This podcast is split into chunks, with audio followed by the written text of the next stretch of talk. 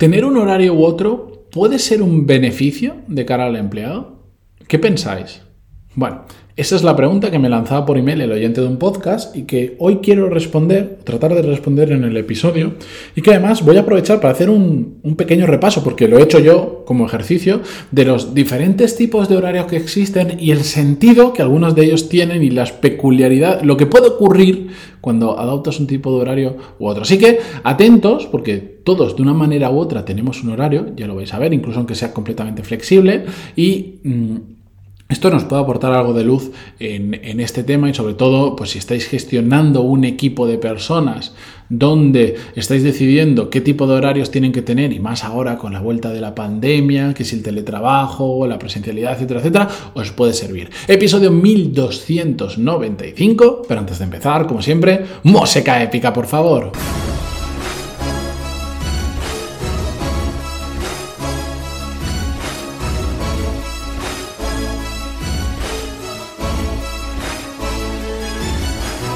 Muy buenos días a todos, bienvenidos. Yo soy Matías Pantaloni y esto, ya lo sabéis, más que de sobra, es Desarrollo Profesional, el podcast donde hablamos sobre todas las técnicas, habilidades, estrategias y trucos necesarios para mejorar cada día en nuestro trabajo. Antes de comenzar, os quiero contar muy brevemente, porque me apetece, sé que no lo debería hacer, eh, varias novedades que vienen en camino. Uno, si consigo montarlo bien, ya sabéis que estoy de mudanza estos días, bueno, ahora mismo deshaciendo cajas, montando el despacho nuevo. Si, si consigo montarlo bien como a mí me gusta y me siento cómodo, a partir de probablemente septiembre, si no antes, este podcast además lo vais a poder ver en vídeo en Spotify, no en YouTube. No voy a subir la grabación del podcast a YouTube como muchos podcasters hacen, no me apetece hacer eso.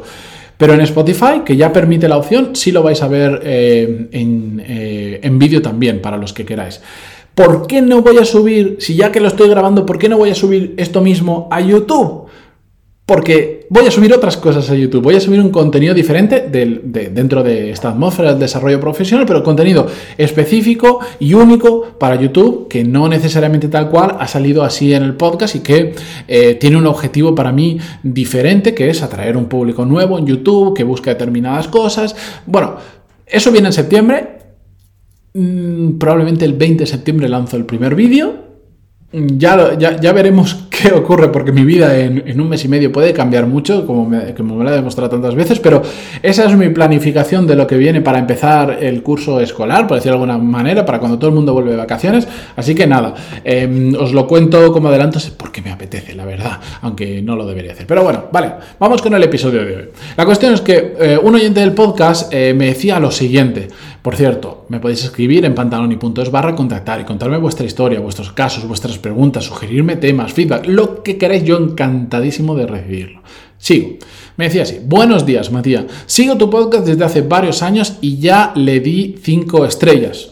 Paréntesis que hago en esta lectura se refiere a que ya le he dado 5 estrellas. Si estáis escuchando esto desde el móvil eh, en Spotify, podéis valorar el podcast y ahí le podéis marcar 5 estrellas que se agradece muchísimo. Estaremos por las 800 si no las hemos pasado ya, que hace unos días que no lo miro. Bien.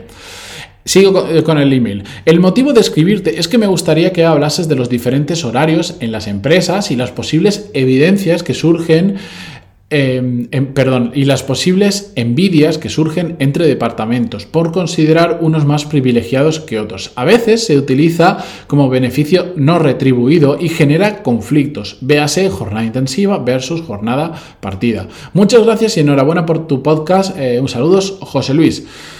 Bueno, pues justamente estos los horarios. A mí es una cosa que siempre cuando llega el verano vuelvo a la misma reflexión en bucle de qué sentido tiene muchas veces o lo absurdo que llega a ser en muchas ocasiones, sé que hay casos y casos, pero el tema de la jornada intensiva.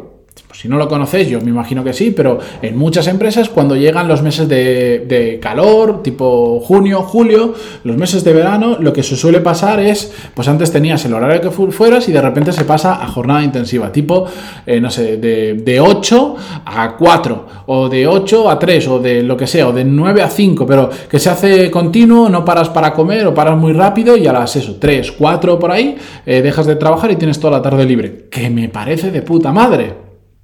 Pero yo lo que digo es, si eso en verano funciona, Si la empresa se, se siente cómoda dando ese tipo de horario en verano, que me parece perfecto, ¿por qué no lo hace todo el año? ¿Qué sentido tiene?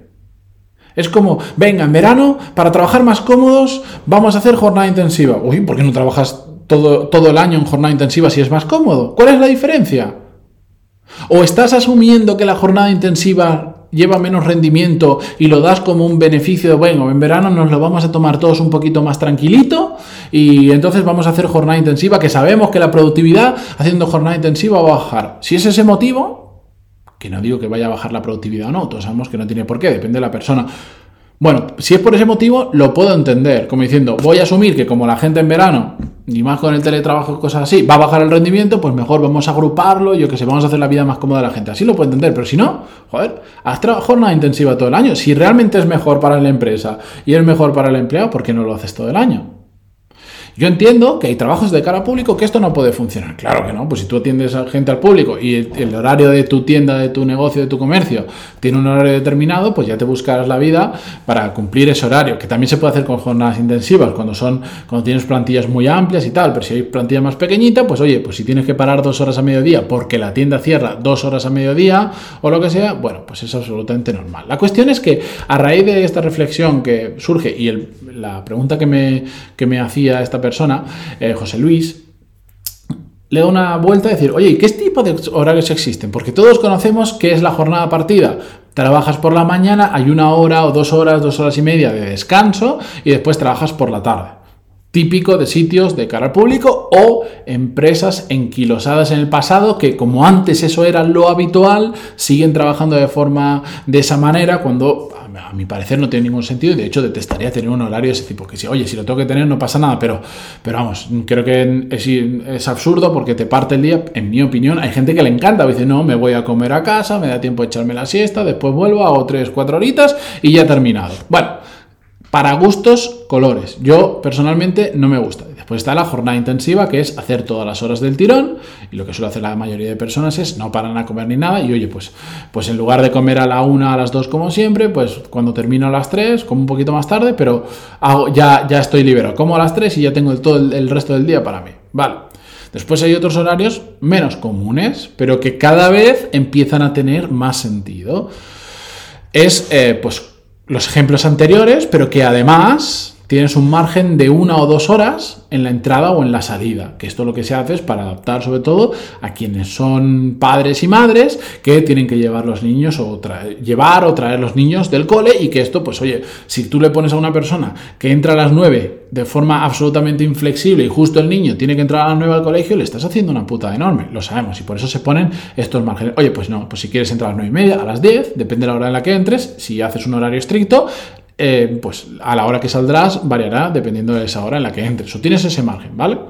Después está los horarios que son flexibles con franjas de horas comunes, que esto es muy habitual, por ejemplo, en, empresas que tienen mucha gente trabajando en remoto y especialmente cuando están en diferentes usos horarios. Es decir, tú tienes gente que trabaja desde España y gente que trabaja desde la costa este de Estados Unidos.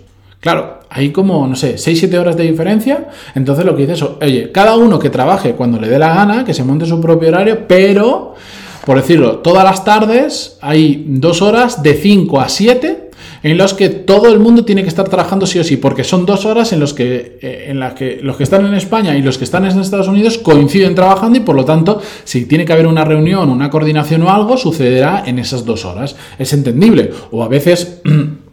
O a veces, aunque no hayan usos horarios diferentes, dices, oye, yo doy mucha flexibilidad, pero chicos, em, hagamos que todos coincidamos más o menos en estas horas. Por ejemplo, recuerdo el caso de una persona con la que yo trabajaba codo a codo hace dos, tres años, durante la pandemia. A él se le fue completamente el horario. Eh, son de estas personas que de repente durante el día necesitan dormir y, solo podían trabajar por la noche. Y yo le dije, genial, pero como estábamos trabajando codo a codo, haz una cosa. Eh, como tú estás trabajando de noche y de hecho te quedas hasta primera hora de la mañana trabajando, vamos a hacer, y yo me levanto pronto, lo que tenemos que hacer es que de 7 a 9 coincidamos trabajando. Como yo a las 7 me meto en esto a trabajar, eh, de 7 a 9 si tenemos que ver cualquier cosa, lo vemos ahí. Después tú ya te vas a dormir y yo continúo trabajando. Genial, y funcionamos muy bien. Y por último está la flexibilidad total. Haz trabajas cuando te da la gana, sin horario, puedes mm, empezar cuando quieres, puedes terminar cuando quieres, puedes trabajar un día sí, un día no, igual tienes un mal día y dices, pues hoy no trabajo y mañana lo recupero y hago más cosas, hoy he terminado pronto todo lo que tenía que hacer y termino y ya está. Esa es la flexibilidad total. La cuestión es, entendiendo todos estos modelos, claro que tener un horario u otro puede ser un beneficio no, eh, no, retribuido, un beneficio que tú le puedes dar a tu gente como algo extra para ayudar a retener el talento, para, para como previo a determinado equipo, personas que han cumplido una serie de objetivos. Claro que sí. De hecho, eh, la situación en un mundo utópico sería que cada persona que, adaptáramos los horarios más o menos a cada grupo de trabajo o a cada persona. Pero como bien decía José Luis, el problema es que esto efectivamente genera eh, ciertas fricciones dentro de departamentos de una empresa que realmente no tiene sentido, porque dices, joder, si tú tienes un departamento, yo por ejemplo, lo que yo, el, el, equipo de 15, 17 personas que somos ahora de producto que gestiono, eh, nosotros no necesitamos tener un horario. Para nada. Tenemos em, muy poco contacto con el cliente, muy puntual.